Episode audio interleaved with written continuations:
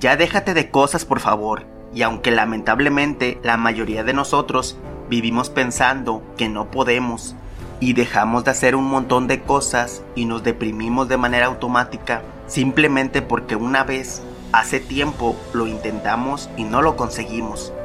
Por eso es momento de dejarlo todo atrás de una buena vez. Tu única manera de saber si puedes es intentarlo y si fallaste, inténtalo de nuevo poniendo todo tu corazón, esfuerzo y esperanza, sin pensar ningún momento en que te vas a rendir.